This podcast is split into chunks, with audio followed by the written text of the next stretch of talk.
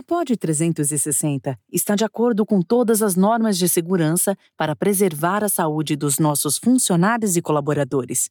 Remotamente, foi possível manter nossa operação e dar continuidade à nossa missão de entregar conteúdo de qualidade. Se informe, se distraia, se cuide e fique em casa.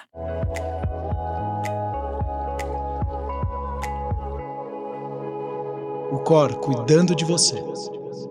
Olá, mais um episódio, Cor cuidando de você, histórias que inspiram e hoje eu tenho uma história muito inspiradora. É, se eu falar muito, eu vou ficar até emocionado. É uma pessoa sensacional, um batalhador, o típico brasileiro. Sou brasileiro, não desisto nunca, de verdade. Além de ser hoje, ele já foi catador de lixo, já comeu o resto de feira, ele é hoje é palestrante, ele já tem uh, curso na Udemy. Uh, ele é empresário, super empresário. Hoje tem uma das maiores empresas da América, se não a maior empresa da América Latina. Ele vai contar para gente. Além disso, no momento super oportuno, é negro também, e não, nada desses obstáculos da vida dele fez com que ele desistisse do sonho de fazer algo mais, de criar algo impactante e poder fazer mais. Então, é uma honra, um prazer imenso ter você. Ele falou que eu posso falar você, chamar ele de negão, tio, avô, mas não vou falar isso. Mas é um prazer ter você aqui, Geraldo Rufino. Ah, eu que agradeço o carinho, a gentileza e a oportunidade de estar conversando com um ser humano da sua grandeza, cara. Você é um ser humano que eu fiquei admirado quando você me disse que tinha 37 anos. A, a, a, essa energia, o, o jeito que você enxerga o mundo, e não é só enxergar, o jeito que enxerga e, e o movimento que você faz para procurar melhorar, para mudar. Que eu entendo, no meu ponto de vista, que tem que ser uma obrigação do outro humano. É o que, que cada um de nós individualmente podemos fazer para mudar aquilo que nós achamos que pode ser melhorado. Quer dizer, o mundo está todo, tá todo aí, o universo está pronto, mas ele está em constante evolução, ou seja, ele pode ser melhorado o tempo todo. Quem faz isso somos todos nós individualmente. Então, ou seja, e Geraldo, eu vou te fazer uma pergunta que eu sempre faço. Algumas pessoas têm dificuldade, para mim é super fácil fazer, mas eu gostaria de saber quem é Geraldo Rufino. Olha, Geraldo Rufino é um, um brasileiro, um brasileiro, um cara apaixonado por esse país, um cara que gosta do que, esse, do que esse país tem de melhor, mais raro e mais caro, que são as pessoas, os brasileiros. Eu gosto das pessoas exatamente como elas são. E, eu tenho uma trajetória nesse país de muita gratidão. Eu nasci aqui, cresci aqui. Eu acho que essa coisa da diversidade, da falta de acesso quando criança, eu não tenho nada a reclamar. Eu acho que isso me fortaleceu, isso me deu anticorpos para que eu tivesse uma trajetória mais fortalecida, principalmente numa coisa que eu tenho certeza que você valoriza muito, que é no emocional. Eu sempre fui esse brasileiro emocional. Eu sou apaixonado pela vida, pelas pessoas e pelo privilégio de poder estar aqui a cada dia. A minha maior gratidão, que é do fundo do coração, é quando o dia começa e eu lembro da minha mãe, que foi a primeira lição de valores que eu aprendi. Agradecer a oportunidade de ver mais um dia. Então, ou seja, eu sou esse cara. Depois, empreendedor, escritor, palestrante, sucateiro, eu acho que isso é uma consequência de quando você sai todos os dias de manhã para procurar fazer diferença impactar a vida de mais alguém, ou seja, fazer alguma coisa e compartilhar com mais alguém, você vai. A gente tem um potencial absurdamente grande. Então, todos os dias você pode usar parte dele, porque ninguém precisa mais que 8 horas para dormir, e pôr isso em prática. Então, por consequência, você começa a fazer outras coisas. Então, essa coisa de ser empresário, ser palestrante, ter uma empresa de reciclagem automotiva, de caminhão e ônibus da América Latina, ter os dois livros, está fazendo o terceiro livro, é, ser palestrante, interagir com as pessoas, estar tá aqui batendo um papo com você para nós somarmos conteúdo para compartilhar com mais pessoas.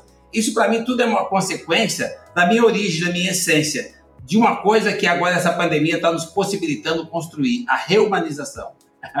isso é tudo... E Geraldo, é, é muito legal é, você falar isso, porque até para eu entender como você, como você, ou quem está escutando, você que está nos escutando, é muito importante, porque hoje a gente olha nas mídias sociais o sucesso, mas é, eu, eu gosto muito de utilizar o iceberg como uma grande metáfora da vida. A gente olha aquela montanha linda de gelo e fala, nossa, olha que legal, mas você não vê que quanto maior em cima, mais embaixo, é, maior é embaixo, é mais gelado, é mais escuro, é mais complexo, dá mais medo. E eu queria entender como foi construído. Você falou que é uma pessoa muito positiva e você fala muito da sua mãe, e eu posso falar aqui é, a respeito da minha mãe também, inclusive mando um beijo imenso para ela, que é, é, um dos maiores ídolos da minha vida. É, como que foi construída essa sua história dentro de uma favela, onde, é, onde as dificuldades são maiores, onde os acessos são maiores, onde você acaba dependendo muito do setor público, né? Como que foi construída essa sua história, Geraldo? Com a mesma base que você acabou de comentar, com a deusa da nossa vida, a mãe. A mãe é a base de tudo. Quando você presta atenção, a mãe são duas qualidades. Antes de ser, de ser mãe, ela é mulher. A mulher tem uma capacidade muito aquém da nossa. Até porque ela é criadora, ela é criadora, nós somos criatura. Ou seja, a mulher vem primeiro. Tá, tem energia divina, eu acredito muito em Deus e tal, espiritualmente falando. Agora, fisicamente falando, quem nos dá a vida é uma mulher. A sua mãe. A hora que você aprende a ter a grandeza de ouvir a mãe, de prestar atenção nesta pessoa que gosta de você mais do que você mesmo. Essa pessoa te ama mais do que a si própria. Mais do que ela ama ela e mais do que você ama você, ela supera tudo isso por conta da cria dela. E as pessoas, está faltando nas pessoas a sensibilidade e a, e a humildade, sensibilidade, ou seja lá o que for, para observar e dar o devido valor a essa gigante. Eu tinha uma mãe. E a minha mãe me, foi me formando, foi crescendo. A mãe, a mãe é a referência, é o exemplo, é o guia. E só que você precisa aceitar isso como verdade. Eu aprendi a ouvir. As pessoas têm o hábito, o hábito de fazer é, é, é, de, de, de, fazer oratória, tem que fazer escutatória. Eu aprendi a fazer isso muito cedo. E a minha mãe tinha uma coisa que eu acho que as mães fazem muito bem quando fazem isso. A mamãe tinha uma, uma, um modelo de lidar com a gente que eu chamo de democracia cubana. A mamãe sempre deu para nós o direito de concordar, entendeu? Então, mas nos amava absurdamente. Então, uma pessoa que te ama absurdamente como a sua mãe, e ela consegue limitar você naquilo que ela consegue te passar, porque você ainda não tem informação, você não tem formação, você não tem educação, você não tem nada. Você é uma massa que, ela precisa preparar para você dar o primeiro passo. Ou seja, para dar o primeiro sorriso, tudo você depende da sua mãe. Bom, eu aprendi a ouvir minha mãe e minha mãe disse que eu podia. Ali começa a minha fortaleza. A minha mãe disse que eu ser negro era um privilégio, eu tinha que agradecer. Eu aprendi a agradecer ser negro com 5 anos de idade, então isso nunca foi um problema. Eu sempre eu, eu aprendi a gostar de mim, a ter gratidão por ser quem eu era. Então, assim, a gostar da minha pessoa exatamente como eu era. Isso me fortaleceu e começou ali a minha blindagem. Eu precisava lidar com as pessoas, então a minha mãe me ensinou muito cedo, quando eu tinha menos de 7 anos de idade. Eu lidava com todo mundo jogando bola num campo de barro e eu aprendi ali a lidar com os diferentes, com as diferenças. E aprendi ali que as pessoas são boas, elas só são diferentes, porque ninguém tem personalidade formada ah, todo mundo se forma personalidade até os sete. E não tem ninguém com sete anos que é ruim. Então você é bom por natureza. E eu aprendi a lidar com essa parte boa das pessoas. E a outra parte? A outra parte é a parte que não está pronta, está em construção, então não julga. E eu aprendi a não julgar as pessoas. Isso me possibilitou a criar o que eu chamo de network, relacionamento dentro de casa.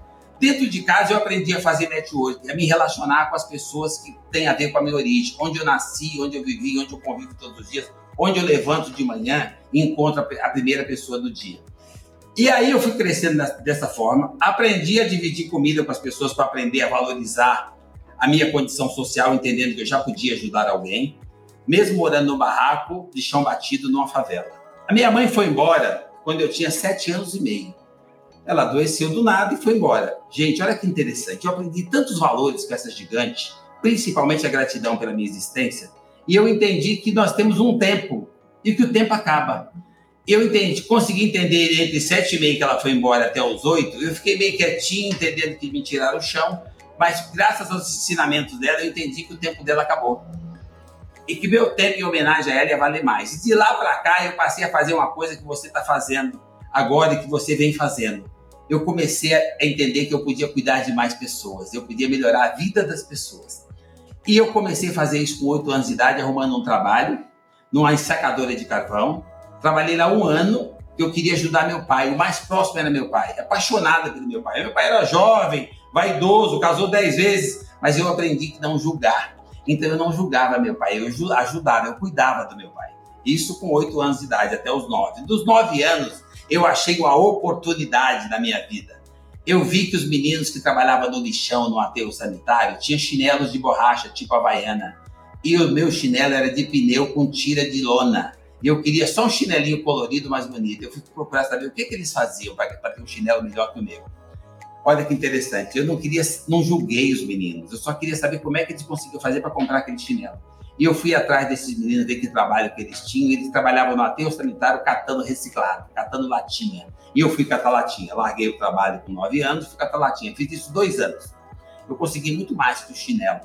Eu consegui me estruturar. Ô, Geraldo, é, você falou muito da questão do julgamento, e hoje, por conta das redes sociais, está mais aflorado ainda essa questão do julgamento.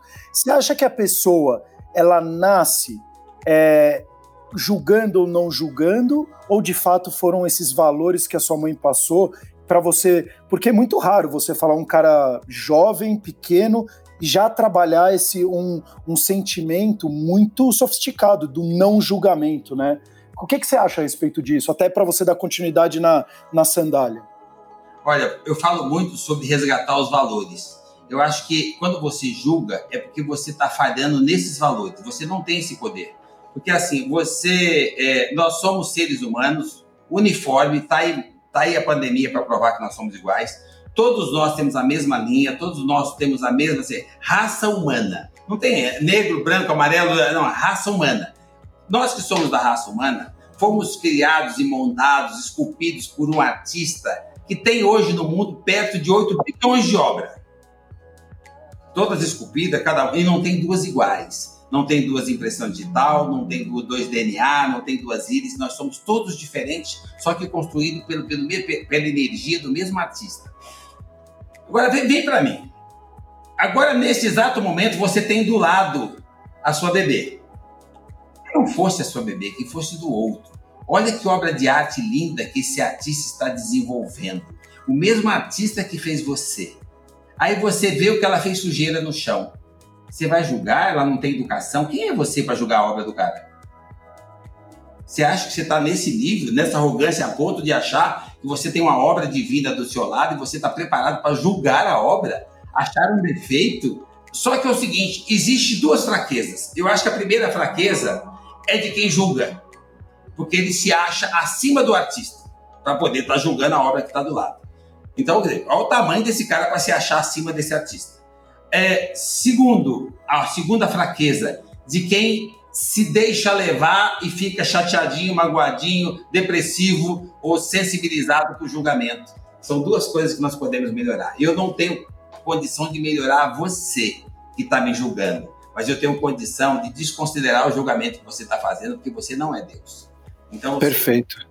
E aí, e, aí, e aí, essa visão, muito legal você falar isso, porque aí dentro desses valores, mas ter essa visão, porque você acha que você nasce uma pessoa também com essa visão de enxergar oportunidades? Porque você, no momento que foi no, no, no lixão, uh, e viu o, as outras pessoas com a sandália colorida, você enxergou uma oportunidade. Falou, pô, eu também quero.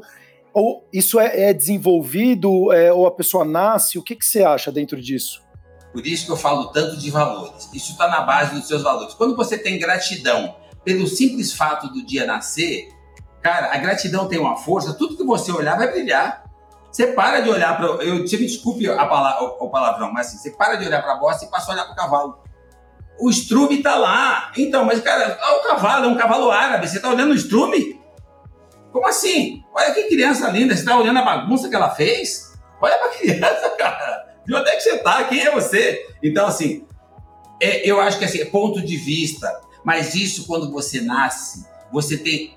Você é um receptor que vai receber influência. E essa influência faz muita diferença na, na formação da sua personalidade. Então faz muita diferença em que família, como é que a sua família formou você. Porque assim, depois que você tem personalidade formada, você pode ter insights próprios, é, sonhos próprios, você pode ter visão. Aí você começa a desenvolver aquilo que já está formado em você, que é a sua personalidade. Mas até formar a personalidade, você depende do meio que você vive. Então você às vezes não sabe nem o que você está fazendo, mas você foi formado daquele jeito. Então eu acho que essa coisa dos valores é, se fortalece melhor de acordo com o ambiente que você foi formado, a sua personalidade. Quando você fala da sua mãe, o seu olho brilha. Quando eu falo da minha mãe, é como se ela estivesse do lado, porque para mim, mãe é para sempre. Ela nunca deixa de estar do lado. Inclusive, eu costumo dizer para as pessoas o seguinte: o dia que você estiver para baixo, energia baixa, preocupada, achando que aquele dia foi difícil, pensando até em fazer besteira, eu vou ensinar para você uma, uma, uma, uma, tecnologia de última geração que resolve isso na hora, já que fala tanto em tecnologia. Pegue o seu smartphone todo bonitinho de última geração e tenha a grandeza de passar para sua mãe uma mensagem, diz que ama ela. A hora que essa mulher receber essa mensagem, é a pessoa que mais te de você no mundo, cara. Não é possível. Você sai dessa energia na hora, essa pessoa te deu vida. Você pega essa, o smartphone, passa a mensagem para ela. Se ela não souber ler, vai chegar no smartphone de alguém e vai levar para ela. Hora que alguém lê para ela a mensagem, dizer que o filho, que é a pessoa que ela é capaz de dar a vida, teve a grandeza, ou, ou, teve a atitude, ou a grandeza, ou o gesto, sei lá o que foi, de passar pela mensagem dizendo que ama e que está com saudade dela. Esta mulher vai arrancar de dentro aqui, ó, nós somos emocionais. Essa mulher vai arrancar aqui de dentro uma emoção, vai passar e vai chegar em você em fração de segundos. Não importa a distância que você está, isso chama-se tecnologia do coração, tecnologia da emoção, que parte do ser humano quando ele te ama de verdade. E ninguém melhor para fazer isso do que a mãe. Se você tiver a grandeza de acionar essa tecnologia através do botão que passa para ela uma mensagem com essa simples frase: Amo você, saudade de você. Olha que essa mulher receber e passar essa, essa, essa transmitir de coração esta emoção para quem ela deu a vida, ela tem capacidade de não só de dar, de cuidar da vida a vida inteira, mesmo quando ela não está mais aqui, que é o meu caso. Então, então a gente está vendo aqui, você que está nos escutando, que o Geraldo ele não tem energia, ele não gosta da mãe dele, que, que, ele não é um cara que, te, que quer fazer as coisas. E aí, me, e aí eu quero entender muito essa história, porque aí começa toda uma trajetória, né, Geraldo? Você vai no lixão, olha a sandália deles, fala, então eu vou começar a catar latinha também, porque é, é, eu quero ter essa, essa sandália, então eu vou fazer o que eles estão fazendo para conseguir atingir isso. E aí eu quero conhecer muito essa história da, da sandália sua de borracha, que, se, ela virou, se ela virou colorida ou não. Olha, eu comprei muito mais do que uma sandália. Eu, eu recebi lições de vida. Eu recebia lá, no final do dia, o, jogavam fora no lixo resto de mercado. Resto de mercado é fantástico. Vem pedaço de salame que venderam um pedaço, jogaram outro fora, vem pedaço de mortadela e veio sorvete geladinho porque está vencido. Eles jogavam aquilo fora, aquilo para a gente era um banquete. E o sorvete vinha tranquilamente, o cara falava assim, mas não estava vencido? Cara, salame não tem problema, a mortadela também não. O suco também não tem problema, mas o sorvete também não está vencido. Cara, eu não sabia ler, eu não ficava lendo rótulo, eu saboreava o sorvete. Então, ou seja, cara, as pessoas às vezes me perguntam se eu não tenho trauma dessa fase. Não, eu não tenho trauma. Aquilo era uma oportunidade de eu ter acesso ao que eu não tinha em outro lugar. Lá eu tinha acesso a essas gostosuras, essas guloseimas, essas coisas bacanas que criança gostaria e lá eu tinha acesso. Então eu tinha gratidão por isso também. A gratidão, eu agradecia e eu consumia aquilo e aquilo não me deu trauma, aquilo me deu anticorpos. Pensa num cara que foi saudável a vida inteira e que nunca teve nem mimimi ah, ah, resfriadinho, dodóizinho, pandemia. Então, eu não, tá? Eu tenho anticorpos desde pequenininho, forte, muito forte, mas o forte principalmente aqui. As pessoas adoecem a cabeça, porque começam a ter medo, insegurança, ingratidão, aí pinta incerteza, aí pinta instabilidade emocional, aí você desaba, porque primeiro você sente, e começa a pensar nos seus sentimentos, aquilo se transforma em, em, em, rotina e o cérebro começa a processar aquilo. Cara, pensa positivo. Não deixe o seu cérebro processar lixo. Então eu sempre pensei que era bom, que era uma oportunidade, que eu podia, e eu sorria, o meu sorriso largo não, se, não saiu do primeiro milhão. Meu sorriso largo saiu da minha gratidão, isso e, e, e, da vida que eu tinha, da minha melhor versão. A minha melhor versão é quando eu tinha sete anos, que além de ter todos esses valores, eu tinha uma mãe. Parabéns pelo seu Obrigado. Inclusive, inclusive é, eu também sou muito grato. E aí, o quanto tempo você fica fazendo esse trabalho de catalatinha? É, como que vai se desenvolvendo esse projeto de aí sete, oito, nove anos você muda desse de, do emprego que você estava, vai catalar, quanto tempo ele fica, como que vai sendo construída a sua história, Geraldo? Dos 8 aos 9, eu trabalhei na ensacadora de carvão. Eu era o cara que mais ensacava e a gente era comissionado. Eu ganhava quase o dobro. Eu ganhava, porque a gente pagava um meio salário mínimo por mês. Eu ganhava quase um salário mínimo. porque eu trabalhava mais ganhava mais. E eu consegui ajudar meu pai. Fiz isso até os nove. Os, aos nove eu fui para o aterro sanitário catar latinha e eu passava o dia no lixão. Por isso que eu comia lá e ainda trazia coisa para casa. É... Com 11 anos, eu fiquei lá dois anos. Eu acumulei dinheiro, mas eu enterrava o meu dinheiro num terreno baldio perto de casa. Ali, o cara vendeu o terreno há algum tempo que nós ficamos na escola. Na hora que eu cheguei na escola, já tinha passado a máquina, descobriram as minhas latinhas, sumiu as latinhas, só tinha terra, não dava nem, não tinha as moitas onde era meu mapa que eu achava as latinhas. Quando eu fui enterrar uma latinha, tinha sumido todas as outras que já estavam lá. Dinheiro acumulado de dois anos, mas eu já tinha comprado meu chinelo e eu tinha muito mais do que um chinelo. Eu tinha aprendido como é que era possível eu sobreviver em qualquer que fosse a diversidade, qualquer que fosse o ambiente. Porque se eu sobrevivi daquela forma, eu conseguiria fazer isso em qualquer lugar. Então aquilo aumentou a minha sensação de segurança. Eu não fiquei com medo. Eu ria, porque foi uma idiotice muito grande eu ter enterrado os inteiros. e olha que interessante. E eu mantive a fé. As pessoas vacilam muito na fé. Eu mantive a fé. Eu sempre acreditei que Deus não sacaneia ninguém. Olha que interessante. Olha que trajetória legal. Minha mãe faltou, mas eu já tinha valores. Fui trabalhar para catar latinha. Era serviço escravo? Não. Era o que eu queria fazer para ajudar meu pai. Ali, graças a estar naquele lugar na hora do almoço, ali é que passavam as crianças que iam para o aterro sanitário. Graças a estar ali sacando carvão, é que eu consegui enxergar a oportunidade do aterro sanitário. Ganhei dinheiro, fiz muita coisa em dois anos no aterro sanitário. Quando eu fiquei sem dinheiro para você começar de novo, eu fui pedir comida num vizinho, comida não, fruta, né? O cara tinha uma chácara perto da, da favela, e eu fui pedir fruta pro cara, o cara deixou a gente comer o que quisesse dentro da chácara, o caseiro, mas na hora de ir embora ele falou que para levar não podia. Mas nós não podia, nós comemos até passar mal, mas aí ele falou assim, olha, se vocês quiserem limão, limão pode. Os pés estão caindo de limão. Eu, eu olhei pro meu irmão, nós começamos a dar risada, limão? Ah, mas pelo menos a gente faz limonada e tal. Mas a minha mãe me ensinou, dentro dos meus valores, que tudo que te derem, agradece e leva. Se não servir para você, serve para alguém. Nós enchemos dois sacos de limão baseado nessa teoria, nesse, nesse ensinamento, e levamos para casa. Nós fizemos limão, limonada até passar mal no primeiro e no segundo dia. Depois acabou o açúcar e não tinha que fazer com limão. Olha que interessante. No domingo, olha como Deus é fantástico. No domingo tinha uma feira no bairro e nós fomos experimentar vender o limão. Eu fiz lá o que eu fiz, e muito tempo depois eu fiz um treinamento na, na Universidade de Harvard, e eles estavam ensinando agora recentemente que eu fui aprender na área de vendas, o que eu fiz lá com 11 anos. Eu ria no treinamento, porque eu já fazia isso lá atrás. Olha que interessante. Eles ensinavam como é que fazia para você vender, para conquistar o outro, conquistar o cliente. Eu sem ler, sem escrever direito, mas eu sabia contar. Nós juntamos, eu e meu irmãozinho. Meu irmãozinho, que eu falo, tem dois anos mais que eu. Juntamos limão, 12 em cada saquinho, saímos na feira e praticamos o que Harvard ensina. A gente sorria. A gente sorria e a madame comprava limão. Nós vendemos todo o limão, ganhamos dinheiro suficiente para comprar limão de novo no Ceasa, para comprar outras frutas e para dois anos depois, um ano e pouco depois, nós tínhamos uma banca na feira que demais, que demais. Que legal. E olha isso. Continuei ajudando meu pai. Meu pai tinha pouco juízo, meu pai casou dez vezes. Mas... Essa coisa de não julgar, eu era apaixonado. Meu pai faleceu, eu fui privilegiada. Minha mãe faleceu cedo, né? meu pai durou até os 106, morreu faz quatro anos. Aí eu fui ajudar meu pai. Para ajudar meu pai, nós ficamos sem recurso para voltar para a feira e ficamos sem nada de novo.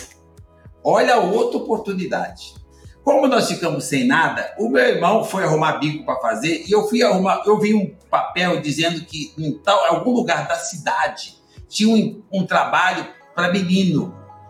Eu não sabia exatamente o que significava, mas estava escrito assim, office boy. Eu não sabia o significado da palavra. O que, que é isso? Ah, é contínuo. Contínuo, office boy. O que, que é isso? Não, alguém que carrega papel. Ah, é só carregar papel? É, e eles pagam um salário? Vou lá. Arrumei dinheiro, peguei o ônibus e fui até o ponto final da cidade, São Paulo. Quando eu cheguei lá, o cara falou: o que, que você precisa conhecer a cidade? Eu falei: ah, eu conheço, porque para mim cidade era Praça da Sé. Eu sei chegar na Praça da Sé, então eu conheço a cidade.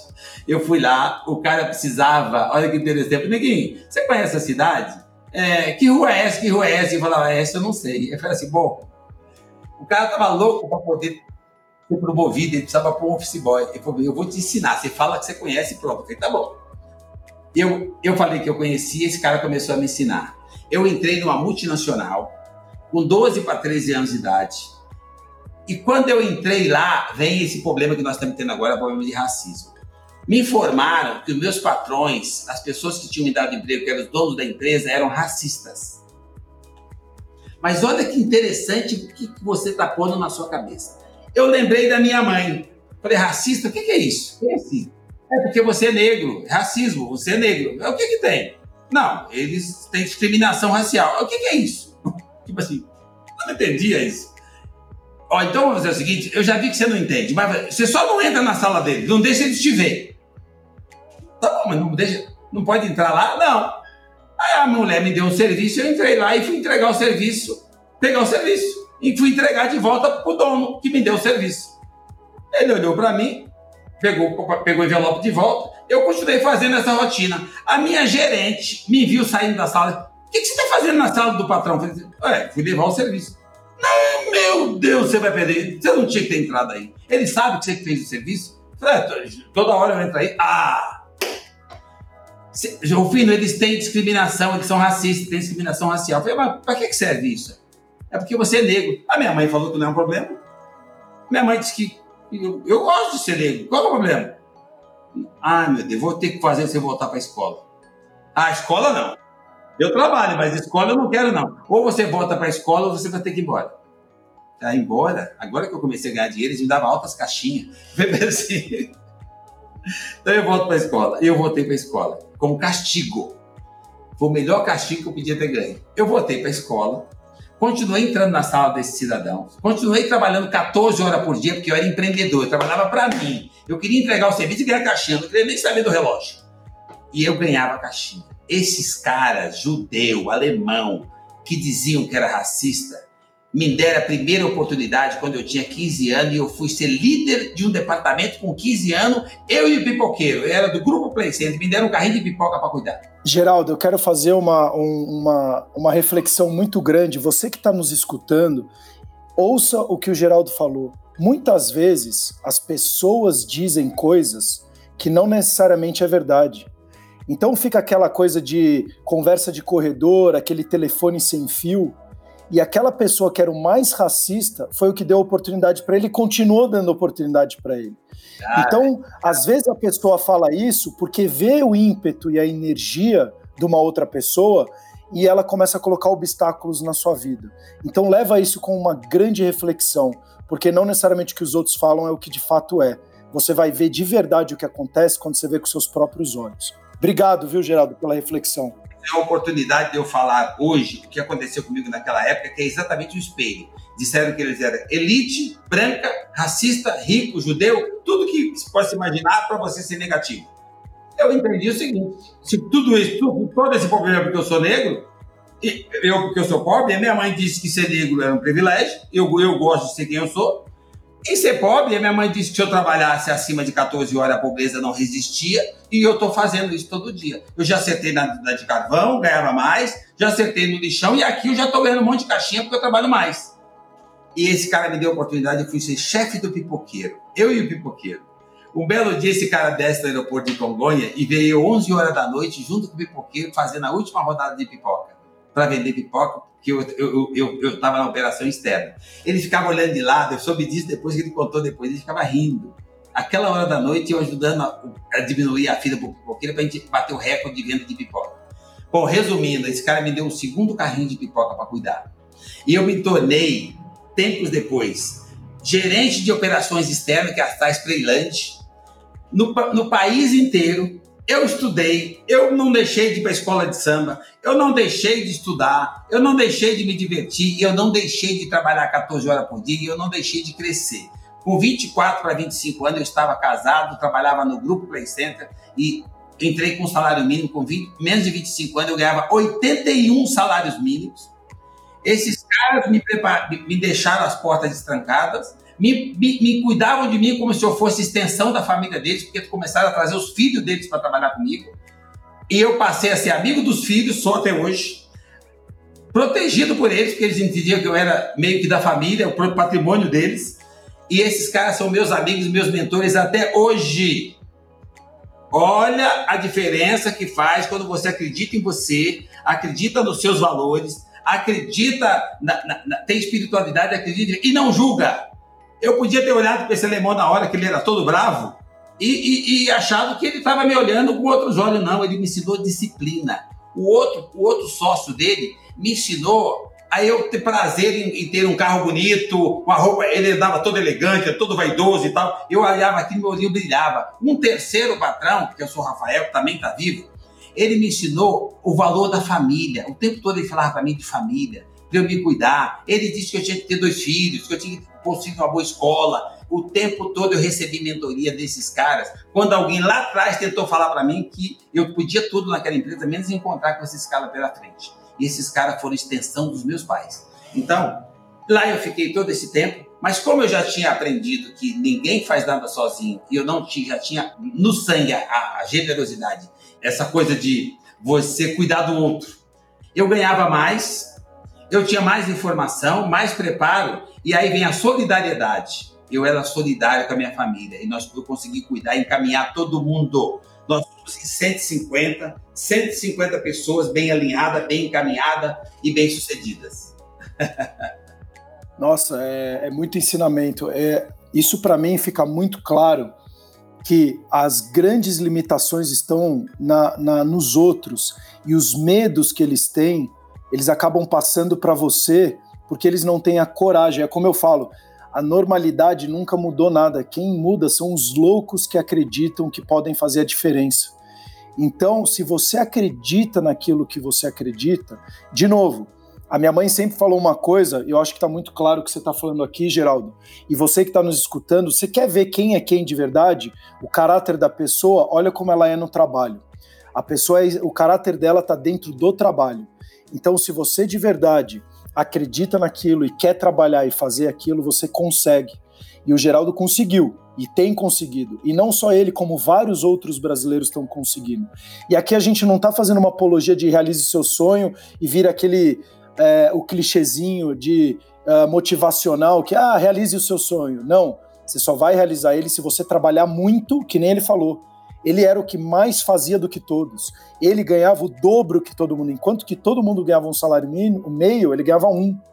Então, a disciplina, ele usou uma palavra fundamental que hoje estão tentando bater muito na nossa sociedade, que é não, não precisa estudar, não precisa ter disciplina, é fundamental você ter rotina, ter disciplina. As pessoas que têm sucesso, se você olhar o dia delas, é tudo com agenda, tudo corretinha, porque quanto mais organizado e mais disciplina você tem, mais liberdade você tem para o seu tempo, por incrível que pareça. Então, leve esse ensinamento, você que está nos escutando, e começar a colocar, não precisa colocar tudo, mas coloca uma coisinha de cada vez em prática, porque a gente é uma grande evolução e a gente vai evoluindo para o bem ou para o mal e vira uma grande bola de neve, como ele falou. E tente sempre se juntar de pessoas boas, aquelas pessoas que de verdade querem que você cresça, para você também poder ter a oportunidade de crescer. Muito obrigado, hein, Geraldo? Continua, tá incrível essa história, muito legal. Olha, complementando o que você está dizendo. Gente, os seus valores. E eu fui me fortalecendo nos meus valores. Você precisa acreditar nas pessoas. Ah, como é que você vai saber se a pessoa é boa ou não? Acredita primeiro. Não dê às pessoas o poder de te incomodar, porque às vezes as pessoas até te falam coisa ou tentam coisa, mas coitada, essa mulher me adorava e ela não sabia nem o que estava fazendo. A mesma pessoa que, que era gerente, que dizia que eles eram racistas, na verdade ela tentava me proteger, porque ela ficava me escondendo para eles não me verem. Cara, tadinha. É, é, é, é, a cultura, ela, ela isso com muita gente lá atrás. Ela gostava de mim, do meu esforço, do meu sorriso, de quanto eu me dedicava e ela queria que eu ficasse da empresa, e ela achava que eles não concordariam por causa da minha cor de pele. Gente, então não importa o outro, importa você, você precisa acreditar em você. Porque mesmo essa pessoa que me queria bem, que era essa dona Mafalda, ela me queria muito bem. Só que o jeito que ela achou de me proteger foi dizer para mim que eu era inferior e que, eu, que ele se descobrisse que eu estava lá, eu ia ter problema. Mas eu não acreditava que aquilo era um problema, que eu era menor ou maior e que minha cor de pele ou eu ser pobre poderia ser um problema. Então, gente, para vocês entenderem o seguinte: o outro é o outro. O mundo tem mais de 8 bilhões de outros. Você não tem que se preocupar com o outro. Agora, você quer se preocupar com o outro? De boa. O que, que você pode fazer pelo outro? É o que você pode fazer pelo outro. Olha, o Sérgio, esse trabalho que você está fazendo é o que você está fazendo pelo outro. Olha a sua origem, olha a sua formação, olha a estrutura familiar e olha a, a capacidade e a, a estrutura material que você tem acesso a vida toda. Para que o outro? Então, cara, é aí que pega. Não importa a sua condição social, o que você fez na sua condição social e vem fazendo até hoje, é o que eu venho fazendo na minha condição social. Então não importa a sua condição social, você sempre pode fazer alguma coisa para mais alguém. E com detalhe, gente, volta para você. De onde é que vocês acham que eu tiro tanta energia, tanta felicidade, tanto sorriso? Eu tô tentando, eu tô tentando descobrir também que eu, te, eu tenho 37 anos e ele tem três vezes mais energia que eu. Por favor, me conta se é, se é um hormônio, qualquer coisa. Como é que você consegue carregar as baterias de manhã? Preste atenção, a gente está falando muito de mãe, então vamos falar de família. Olha a força que tem uma família. Você é bicho, lembra disso. Não comece a se achar o tal do QI, você é só um animal, tá? Então você é bicho. Preste atenção na origem animal. As baleias, anda, atravessa oceanos de um para outro e volta para casa para ter os filhotes. O mesmo pedacinho de praia, o mesmo pedacinho de mar, todos os anos ela volta lá, ou de tempo em tempo ela volta para o mesmo lugar. Os pássaros atravessam o universo e voltam para o mesmo lugar. A tartaruga, a mesma coisa. De passinho em passinho, ela atravessa o oceano e consegue voltar para o mesmo lugar. É lá que ela carrega as baterias, é lá que ela procria, é lá que ela multiplica, é lá que ela garante a existência dela. Você é bicho, então lembra disso, você precisa voltar para casa. Se você precisa voltar para casa, lembra de deixar em casa o melhor ambiente possível, que é esse ambiente que vai carregar suas baterias. De manhã, eu levanto de manhã e eu pego essa pessoa que estava conversando com você, que é minha namorada, e levo o café para ela na cama. Mas você leva café para a namorada na cama? Sim, senhor, há 40 anos. Então, ou seja, eu levo café para ela na cama. Ah, para fazer o quê? Para fazer network. Você não tenta todos os dias conquistar as pessoas que você acha que já é sua? Você não, você não procura conquistar as pessoas que estão debaixo do seu mesmo teto? Ali começa a preparar o seu terreno e a energia que você precisa para suas próprias baterias. Aí eu levanto, de manhã, qual que é o exercício? O mesmo exercício que a minha mãe me obrigava a fazer com seis anos de idade, e eu não entendia, mas eu agradecia. O privilégio de mais um dia. Eu levanto agora de manhã, a luz entra na veneziana do jeito que entrava no meu barraco e eu olho para aquela luz, dou um sorrisinho para minha mãe e agradeço o privilégio de estar tendo mais um dia. Aí eu faço network com o selinho de quem dormiu do meu lado. Aí eu vou pro espelho, quando eu tenho algum problema, eu vou pro espelho para achar o, o, filho da puta que tá me fudendo. O cara que tá me ferrando, tá? Eu vou no espelho achar o cara, é só eu. Eu olho para esse cara no espelho e falo, cara, baixa a bola. E aí, esse mesmo cara que tá tentando me ferrar, que está na minha figura, esse cara é brilhante. Como é que faz para ver o brilho dele? Olha para dentro. Você não deixou de ser aquela criança boa, aquela criança pura, aquela bondade, aquele Deus que está em você. Olha para dentro.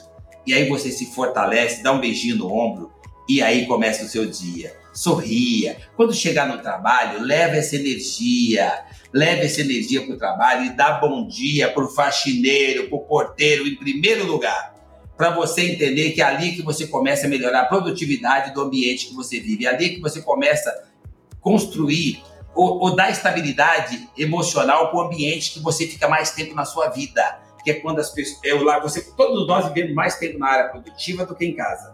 Então esse ambiente precisa ser extensão da sua casa. As pessoas não sorriem, as pessoas falam em produtividade que é dar bônus. Cara, em vez de dar bônus, já experimentou dar um sorriso? Você já experimentou pôr a mão na pessoa? Você já experimentou perguntar da pessoa como é que está o filho? Isso é a melhor forma de você arrancar de um ser humano quando você quer que ele aumente a produtividade, porque ele é emocional como você.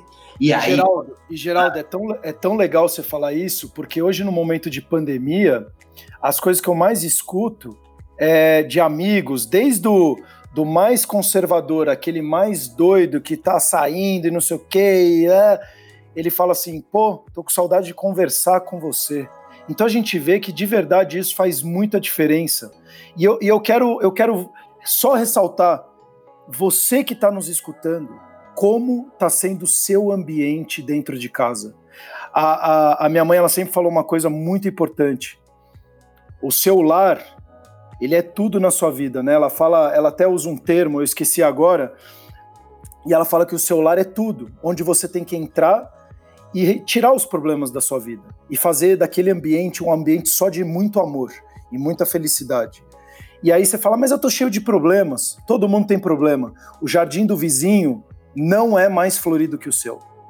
Então aqui a gente está falando de uma pessoa que sou eu, que vem de uma classe social maior. A gente veio de uma situação do Geraldo, que tem uma classe social, veio de uma classe social pior, mas os dois com muito valores, e é isso que a gente preza. Eu montei um projeto porque uma pessoa muito importante na minha vida tentou suicídio por depressão. Tenho uma mãe que já teve câncer. Que, então, assim, as pessoas no final, como o Geraldo falou, são todas iguais, do mesmo organismo. Então, não se vitimize e coloque que o seu problema é maior do que qualquer outro. Olhe ele como uma grande oportunidade para você poder ser uma pessoa melhor. Então, pegue a sua casa e faça ela ser um ambiente super agradável para você estender e fazer sempre o seu dia ser agradável. Geraldo, muito obrigado. Desculpa te interromper, obrigado. Continua. Eu que te agradeço, porque assim, você está falando de casa. A minha base é a família, gente, família. Ah, mas a família é complicado. Epa, família. De onde é que você acha que você nasceu? Por que, que você acha que você existe? Lá é a sua base, é a sua origem, é a sua referência. Ah, mas a minha família. Sua família tem problema? Vai cuidar dela. Vai cuidar da família. Então, é igual o seu país. Seu país tem algum problema, fica aqui e cuida dele. Então, ou seja, não mude de endereço, mude de atitude, não mude de família. Melhore a que você tem. Não tem ex-família, não tem ex-mãe, ex-pai, ex-irmãos. Se você está acontecendo alguma coisa que está pegando, olha, olha a mudança de trajetória que você está fazendo, porque você olhou para sua irmã e falou: não, isso não pode acontecer. Como é que é possível você buscar dentro de você a grandeza humana? Eu chamo isso de grandeza humana. Todos nós podemos ser herói para o próximo, fazer alguma coisa pelo outro. Cara, isso engrandece, isso cresce, isso transforma. O dinheiro vem por consequência. Qualquer coisa que você faz dedicadamente acima da quantidade de horas padrão, te dá dinheiro. Cara, a hora padrão dá para você comer. Você quer alguma coisa mais que comer? Faça um pouquinho mais, adianta um pouquinho mais do padrão, que você vai ter um pouquinho mais que o padrão. Aí é uma consequência mas a base dos valores começa na família. Então, cara, quando o cara fala para mim de empreendedorismo, filho, como é que é empreender, ganhar dinheiro, como é que é ter essa coisa do empresário visionário? Você é visionário, né? Você tem uma empresa de reciclagem automotiva, você catava latinha, ei, nada a ver. Eu tenho uma empresa de reciclagem automotiva porque teve um acidente de percurso. A gente tinha caminhão, o caminhão bateu, a gente precisava vender peça e estão vendendo peça até hoje. É só isso. Não tem nada a ver com a minha latinha. Gente, eu faço uma coisa de cada vez, um passo de cada vez. Eu era executivo quando eu comecei esse negócio, não tem nada a ver. Então, ou seja, o que, que você pode fazer hoje? Tudo isso começa dentro de casa, com os seus. Então, quando se fala em empreendedorismo, ah, não tem esse negócio de visionário, QI, fora da caixa, não. Como é que você, como é que é o seu ambiente familiar? Como é que você se relaciona com a família? Porque assim, você precisa de alguém para fazer alguma coisa. Para você ser empreendedor, para você ir para a linha de frente, não importa se você é empreendedor com CNPJ, sem CNPJ. Se você é empreendedor no serviço público, aliás, o funcionário público, ele precisa acordar para a vida e lembrar que ele é empreendedor. Ele não é o vagabundo do serviço público que, que é estável e que. Não! Isso é coisa que tenta pôr na cabeça dele. Ele é muito bom. As pessoas ficam reclamando que tem problema. Cara, o problema são gerados pelas crises. Então, se o que está acontecendo agora você vai chamar de crise, então agradeça. Porque se não tiver crise, não tem evolução, não tem recomeço, não tem iniciativa, não tem criatividade, não tem inovação. Porque a, a, a crise é necessária para que a gente se movimente. Da mesma forma que é necessária a Duda ter caído um monte de vezes para ter aprendido a andar. Porque se ela não tropeçasse, se ela não ajoelhasse, se ela não caísse, ela não teria aprendido a andar. Eu tenho certeza que ela come a caca do chão, por mais que você cuida. Então, cara, é isso, é da nossa natureza, é a vida. Ah, mas como é que é isso, É só a vida. Você não quer a vida? É o que você tem de mais raro e mais caro, precisa ter anticorpos para durar. Os anticorpos na parte econômica são as crises. Se não tiver as crises, você nunca vai estar preparado para a vida. Para a vida, é, a vida econômica precisa de crise para você conseguir ter noção e começar a se preparar. A outra geração que vem precisa ter visto o que você passou para ela poder copiar daquilo e para a próxima fase. Então, cara, copia. O universo está tudo pronto. Qualquer coisa que você esteja fazendo nesse planeta, em qualquer continente, em algum continente já fizeram, porque nosso país é novinho. Em algum continente já fizeram. Copia o que está pronto traz para sua realidade e melhora aquilo. Chamam a gente de terceiro mundo. Quem que apelidou isso? Isso é a mesma coisa de falar que negro não serve, que pobre não serve, que menina não serve, que homossexual não serve. Que... É, é a mesma coisa de, e, chamar a gente de terceiro mundo. Isso é um jeito de fazer com que a gente se sinta menor para o outro dominar. Então, cara, o cara que tem o, o, o poder da comunicação, o cara que tem o domínio, está sempre dizendo para você que você não pode. É isso que fazem com esse continente quando diz que nós somos terceiro mundo. Quem inventou isso? O que que, é, que que tem em qualquer lugar do mundo que não tem aqui? Olha a idade que nós temos em detrimento da idade dos outros continentes. Nós somos muito mais novos e estamos entre os 10 melhores do mundo. E as pessoas, em vez de olhar para isso, ficam olhando para o problema. Ah, nós temos problema político? É claro que tem. Por quê? Porque nós fomos educados para poder não se educar, para não se preparar para fazer escolha. Nós somos educados e preparados lá atrás para poder se perder nas escolhas, não ter educação. Você falou uma coisa muito interessante no começo. Se você tem educação, você tem informação. Se você tem informação, você sabe fazer escolha. E se você soubesse fazer escolha, nós teríamos melhores representantes na área política. Então, ou seja, nós precisamos fortalecer duas coisas na nossa humanidade. Primeira coisa, que talvez venha antes da educação e da comida: autoestima. O nosso povo precisa acreditar nele o nosso menino da vida da favela, como minha mãe passou, que eu precisava acreditar em mim, as mães, o pai, a escola, a informação, a, a rede social, precisa passar a empoderar essa criança. Cara, você pode, tá? Você não é menor que ninguém, não, tá? Hora que você falar isso, o olhinho dele brilha. E aí ele vai querer fazer alguma coisa. E tem uma coisa que ele pode fazer de imediato, que é estudar. Quando diz que ele pode, ele precisa de informação, ele já se interessa em estudar. Autoestima aí ele quer se alimentar para aguentar estudar. Aí daqui a pouco ele quer trabalhar para dar manutenção nisso que ele já conquistou. Então, cara, autoestima. Eu fui fazer um, um evento numa comunidade judaica e eles perguntaram, Rufina, a gente tem muita vontade de ajudar crianças da sua, da sua origem. O que, que nós precisamos fazer? O que, que tem que chegar primeiro, educação ou a, ou a comida? Eu falo, ó, pela ordem, seria educação, mas antes dela você precisa da autoestima, porque senão o cara não tem vontade nem de começar a estudar. Então, autoestima, educação, ele mesmo depois vai buscar alimentação, ele mesmo depois vai se interessar em trabalhar para mudar a situação social dele. Geraldo, de deixa eu te fazer uma pergunta. Você falou de autoestima. Como que a gente trabalha a autoestima na sua visão? Autoestima. Olha que interessante. Eu falei para você que você sai de casa, faz o network, trata bem todo mundo, vem no caminho. Quando você chegar no meio do caminho, experimenta se você vê um andarilho, experimenta parar e dar bom dia para ele. Olha como é que esse cara vai olhar para você. Pode te falar, bom dia, tudo bem? Você tem um ótimo dia. Esse cara, eu vou te pagar um café. Ah, não, nem precisa pagar um café. A hora que você sorri para ele e dá bom dia para ele, a hora que você abre o vidro e, e fala pro cara, tá tudo bem? Bom dia. E dá pro cara uma bolacha, alguma coisa. Bom, qualquer coisa que se aproxime de um ser humano, ninguém tá dando valor. Que o, que o cara tá morando na rua.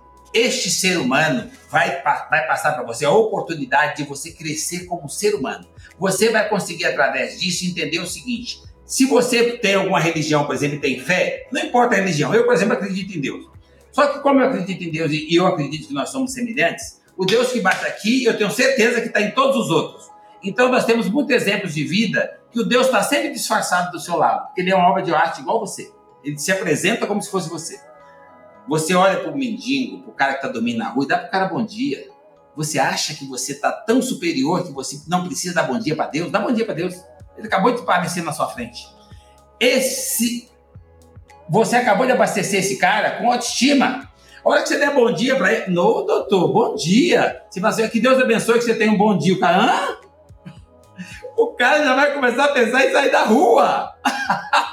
Autoestima. Ele já acha que ele é um lixo, ele já acha que ele é a escória da sociedade. Mas quando passa alguém alinhado, num carro bonzinho, ou simplesmente educado, com um sorriso largo e dá para ele um bom dia e consegue arrancar dele um sorriso de volta, porque uma criança que está dentro de você, está dentro de mim, está dentro de todo mundo.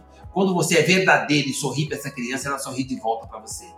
Quando você sorri para esse cidadão que já está considerando que a vida dele não vale muito, esse cara sorri de volta para você e ele desperta nele a essência dele, que é a parte boa dele, a criança que está nele. E ele, consegue, ele ganha ânimo para começar de novo. Qualquer ser humano que estiver disposto a começar de novo, ele chega onde ele quiser. Todas as grandes histórias de grandes empreendedores e caras que deixaram legado vêm da simplicidade. Os maiores bilionários do mundo são pessoas mais simples que a maioria não tem universidade. Para você ver a diferença que faz quando você acredita em você, quando você está com a autoestima elevada. Como é que faz para você ajudar as pessoas com a autoestima? Trata ele como ele merece. Trata ele como, como, como, como, como seu semelhante. Sorria para ele. Cuida da criança que está dentro dele. E aí ele vai despertar essa criança e essa criança vai saber melhorar a vida dele. Nossa, é. Olha, é, é, muito, é muita coisa, muita coisa interessante. Como que um pequeno detalhe faz tanta diferença? A gente quer, quer ser o próximo milionário, quer conquistar o mundo. Se você conquistar o cara do seu lado, com certeza você já vai estar dando um passo imenso e eu também acredito muito em Deus e acredito muito nessa energia que é você recebe aquilo que você dá. Então, se você não está recebendo coisas boas, vê também o que você está dando. E, e, Geraldo, você falou da, da empresa. É, como que foi construído todo esse império que você tem hoje? Como que você começou a ser reconhecido no mercado? Como que você começou a dar palestra no TED, fazer curso online? Como que você foi se aprimorando, inclusive, uma pessoa que não teve uma estrutura para olhar para esse mundo, chegar a Harvard etc. Para quem não sabe, é uma das maiores faculdades é, do mundo. Como que foi aparecendo essas oportunidades na sua vida? Olha, eu, as oportunidades aparecem na vida de todos nós. É o ponto de vista. É como é que você começa o dia. Por isso a importância de como é que você sai de manhã, como é que você levanta de manhã. Como é que você prepara o seu próximo dia, porque pode ser o maior dia da sua vida e pode ser o último. Então, como é que você prepara cada diamante desse? Cada vez que você se apresenta um diamante, como é que você vai lapidar e polir? É o diamante de hoje, que é o dia que você ganhou. Aliás, é o diamante mais raro e mais caro que você ganha. É que, até, porque, você... até porque a palavra você tem passado, presente e futuro. E a palavra presente é exatamente por isso. É um presente para você, né? Presente, é o diamante. Mas ele vem bruto. Você precisa lapidar. Mas você tem a ferramenta. Cara, e é um diamante raro, caro e único. Nunca mais você vai ter um dia daquele. Você acabou de ganhar um diamante. Então vamos lapidar o diamante. Eu faço diamante por diamante. Eu acabei de ganhar um hoje de manhã. Eu estou lapidando diamante. Quando eu converso com você, eu falo do coração. Eu tenho uma vontade enorme de impactar mais um ser humano a descobrir os diamantes que tem dentro dele, que ele não anda lapidando, ele não anda polindo. Então a satisfação em estar aqui, o prazer de estar compartilhando, de estar passando, é, além de ser enorme, gigante, e eu sou muito grato por isso, eu faço isso comigo, porque eu sempre procuro ouvir o que eu estou falando e exercitar aquilo que eu estou fazendo. Ou seja, eu passo para você minha vida real. O que, que eu faço no meu dia a dia de verdade. E aí, todos os dias eu faço uma coisa e falo assim: como é que você faz, Geraldo? Como é que faz no dia a dia para buscar isso, patrimônio, grande, chegar em universidade, fazer, fazer livro, podcast, esse monte de coisa? Então, uma de cada vez. O que, que eu posso fazer hoje? Geraldo, como é que você conseguiu bater um papo assim com um cara brilhante igual o Sérgio e vocês falarem a mesma língua? Não sei, nós não foi programado. Nós não combinamos nada. Então, é do coração. Tudo que você faz espontaneamente e faz de verdade tem uma força, Sérgio. Aí eu levanto de manhã, grato e começo a lapidar o meu diamante. Eu só faço bem. Eu não quero nem saber o que o outro fez. Eu faço para o outro. Eu não espero reciprocidade, então eu não tenho decepção eu sorri, eu dou um sorriso para as pessoas e eu não espero reciprocidade, mas é tão forte, tão verdadeiro, que a criança dele desperta e ele sorri de volta. Isso ajuda a melhorar meu dia e carregar minhas baterias. E eu vou vendo. Então vou resumir para você. Eu todos os dias eu levanto de manhã e eu tenho uma meta. Aí, por isso que vai acontecendo as outras coisas. Qual que é a minha meta de hoje? Eu consegui superar o dia de ontem, ser um ser humano melhor do que eu fui ontem. Isso eu consigo através da troca de energia que nós estamos tendo aqui, através de um abraço, nem que ele seja virtual, através de um carinho, da convivência, da parceria, do, da união do time que eu toco aqui na empresa, que eu estou em quarentena dentro da empresa desde o primeiro dia. Eu toco a empresa com meu time e a imunidade deles eu arranquei quando eu garanti para eles que eles não perderiam o emprego, que eles não iam diminuir o salário e nós íamos proteger só os que não podiam trabalhar aumentou a imunidade de todo mundo e nós estamos aqui. Então, este ambiente faz parte da lapidação do diamante de hoje. Então, todos os dias eu saio de manhã buscando bater meta de crescimento humano. E, por consequência, é natural que no outro dia você esteja um pouquinho melhor. Mas um pouquinho melhor significa um sorriso, um abraço, mais um relacionamento. Porque quando você tem gratidão e você levanta de manhã e compartilha essa gratidão convivendo com as pessoas, você cria uma coisa chamada relacionamento. O relacionamento puro e verdadeiro, quando ele é de verdade, ele começa a te proporcionar oportunidade. E elas vão surgindo do nada. Do nada você tá parado aqui e aparece um cara ali e fala assim: Cara, eu tinha um negócio assim, assim, interessa para você? Mas por que você ofereceu para mim? Ah, não sei, estamos batendo papo e resolvi te falar. Esse papo aqui faz parte da lapidação desse diamante. É uma consequência da energia que você já está gerando, lapidando, brilhando, e aquela expectativa de ver o brilho do diamante que você ganhou, que é o dia. O que, que eu posso fazer melhor que o meu dia? Gente, o valor do tempo. Mas não é o valor do, do tempo através do relógio, da planilha ou da agenda. É o valor do tempo quando você vive espontaneamente feliz, quando você vive intensamente o privilégio de mais um dia. E aí as portas vão se abrindo e as oportunidades vão sendo consequência. Aparecem coisas para você. Ah, mas como é que isso aconteceu? Isso é, é uma, como, como é que aconteceu? É a sua energia, é o diamante que você estava polindo. Isso que aconteceu é brilho daquilo que você começou a lapidar de manhã. E como é que eu faço hoje? Eu durmo muito grato, olhando para aquilo que eu consegui fazer. Ah, mas hoje o dia não foi tão bom. Não, não é que não foi tão bom, é o alicerce, o prédio ainda não apareceu. Eu sempre acredito o seguinte: seja lá como é que você terminou o seu dia, ele é um preparo para o dia seguinte. E no dia seguinte você pode superá-lo de novo. E aquilo que acontece no seu caminho, as pessoas falam: ah, mas eu tenho um problema, mas puta, eu tive um azar. Cara, não tem esse papo de azar. Os tempos não são difíceis. Mas nós estamos vivendo tempos difíceis. Não, não. Apaga. Não deixe pôr isso na sua cabeça. Os tempos não são difíceis, os tempos são diferentes. Ontem é ontem, já passou. As suas células de ontem não estão tá mais com você hoje porque você já tomou banho. Você já é outra pessoa, os tempos mudam. Se você muda, cada segundo as suas células mudam, por que, que você acha que você vai ser o mesmo de ontem? Os tempos são diferentes. Então, cara, aprenda a viver um dia de cada vez. Pegue o diamante que você acabou de ganhar, porque você, isso é presente divino, você ganha isso de manhã. Faça a melhor lapidação possível, compartilha isso e deixe que todo mundo faça parte desse brilho. Deixa que todo mundo tire proveito de quando o diamante terminou. Final do dia. Todo mundo pode ter acesso, mas o diamante é seu. E, e agora, olha que interessante. Você já sabe que, que o que, que você precisa agora para continuar a embater essas metas. Você precisa dormir muito grato e só torcer para você no dia seguinte ganhar outro diamante. Só precisa de mais um dia. Então, qual que são os seus sonhos? Qual que é o seu sonho futuro? Olha, os meus sonhos é eu continuar fazendo diferença para impactar a vida das pessoas. E o que, que você precisa para isso? Mais um dia. Então, na realidade, todos os dias nós podemos evoluir, nós podemos progredir, nós podemos inovar, nós podemos crescer como seres humanos. Inovação, humanização. E aí, por consequência, você já tem armazenado aqui. Olha a quantidade de coisas que você com 37 anos tem armazenado. Olha quanta informação você tem. Olha a grandeza, a humildade, o preparo psicológico que você tem. Olha quanta blindagem você tem. E agora tem um problema de, de pandemia. Qual é o problema? perto dos valores, da quantidade de coisa que você já passou. Fala com a sua mãe, fala com seu pai, fala com seus idosos, que agora você percebeu que você tem idosos, que esses caras são gigantes, você precisava estar ouvindo esses idosos, em vez de estar subestimando, achando que eles estão ultrapassados, você precisava estar ouvindo essas pessoas. Olha o que essas pessoas já passaram pela vida, olha as crises que essas pessoas já passaram, que você não tem noção do que é ser escravo, do que é passar por um holocausto, você tem noção do que, essas pessoas mais velhas já passaram? E você acha que agora uma pandemia vai te intimidar? Com a quantidade de informação, é a primeira vez que o mundo está uniforme e está todo mundo unido no mesmo propósito, todo mundo quer achar a cura. Então, gente, isso serve para nós entendermos que juntos, na paz, nós conseguimos fazer mais uns pelos outros, que tem dinheiro demais e não precisava ter ninguém no mundo passando fome. Por que, que agora está tendo dinheiro? Por que, que tem dinheiro nessa caixinha, nessa caixinha? Por que, que antes não tinha? Porque as pessoas não estavam humanizadas. Elas estavam totalmente voltadas para o propósito do ter. E descobriram que o ter não as protege. O que protege é o ser. Você precisa proteger o ser. E agora está todo mundo voltado para proteger o ser. Então eu sou muito grato, inclusive, pela pandemia. Ô, Geraldo, e me fala uma coisa: quem é o Geraldo para os próximos anos?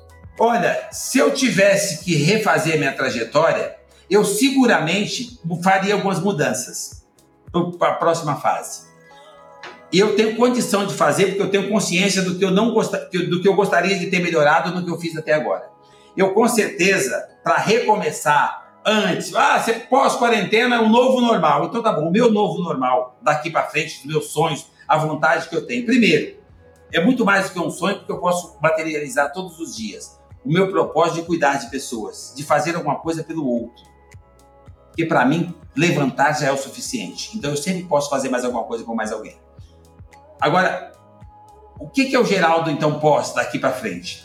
Eu corrigiria algumas coisas eu, do passado. Eu seria mais, eu serei mais generoso, mais menos arrogante, menos prepotente, mais humilde e com certeza eu vou procurar ser um ser humano melhor. Esse é o Geraldo do futuro, um ser humano melhor do que, ele, do que o que ele conseguiu ser até agora. E Geraldo, é, a gente está chegando na fase final e infelizmente é, eu vou te mandar muita mensagem agora. Eu já era seu fã, eu venho acompanhando muito você no LinkedIn, que é uma das vozes hoje mais, mais respeitadas no, no país, né?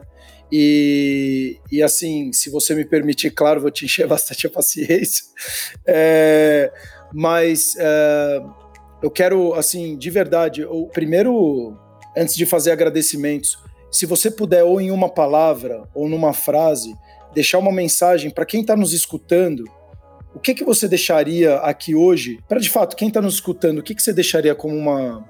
Olha, eu diria o seguinte: na realidade, eu queria que as pessoas prestassem atenção nelas, que elas despertassem, ativassem a espiritualidade dela, entendendo que ninguém está aqui por acaso, nós temos um propósito.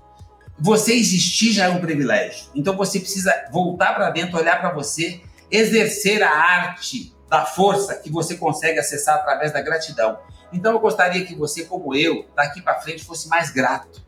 Mais grato a tudo que você lembrasse que Deus não sacaneia ninguém, Deus é bom o tempo todo.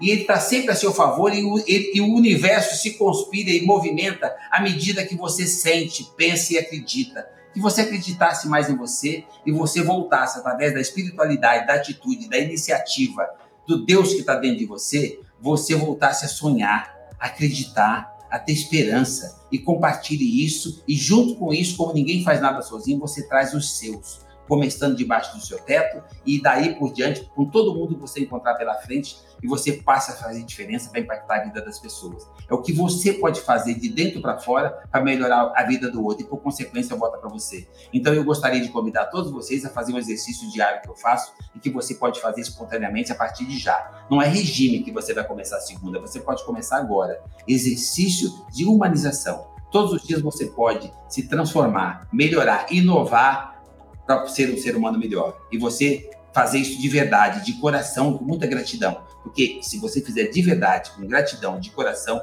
você vai conseguir impactar outras pessoas, começando pelos seus. E assim você começa a melhorar a história da humanidade partindo de você. Olha, é, eu só tenho assim agradecer. Você, no começo da nossa conversa, eu fiquei muito emocionado que a gente tocou em assuntos muito particulares. É, é uma honra, de novo, poder participar dessa conversa. É, é um privilégio, Geraldo, poder é, compartilhar e, e, e, fazer parte do, do, de tantos ensinamentos como agora. Então, como você fala da gratidão, então eu tenho uma gratidão imensa por poder estar uh, tá tendo esse tempo com você. É, que, você que está nos escutando, você pode agora fazer já a diferença. Você pode agora, por exemplo, mandar uma mensagem ou ligar para uma pessoa que você gosta e já dizer eu te amo, dar um abraço num filho, num ente querido. Então tem várias ações interessantes que você pode fazer. E inclusive, você que gosta do Geraldo, é você que não conhecia o Geraldo, siga eles nas redes sociais, Geraldo Rufino. Ele é super reconhecido no LinkedIn, que é uma das redes sociais hoje profissionais mais respeitadas que tem no mundo. O, o Geraldo tem curso no, na Udemy, que é uma plataforma de ensino. Uh, tem, enfim, procure por ele na internet que você vai ter todas as informações dele. É, baixe o aplicativo da Alcor, nos siga também nas nossas redes sociais. É, venha com dicas, críticas, feedbacks do que a gente pode melhorar, quem seria legal para você também escutar de uma próxima entrevista no Histórias que Inspiram. Eu ficaria aqui 20 horas conversando com você, Geraldo. Infelizmente eu não consigo por conta de, de, de ferramenta, mas assim, muito, muito, muito obrigado de coração. Conte sempre o que eu puder ajudar dentro de minhas limitações, eu estou à disposição. Quero também agradecer você que está nos escutando e nos seguir nos próximos episódios que a gente vai poder gravar com, com outros novos uh, celebridades e falar de novos assuntos que possa te ajudar de alguma forma. Então, muito obrigado, até o próximo episódio, Cor cuidando de você.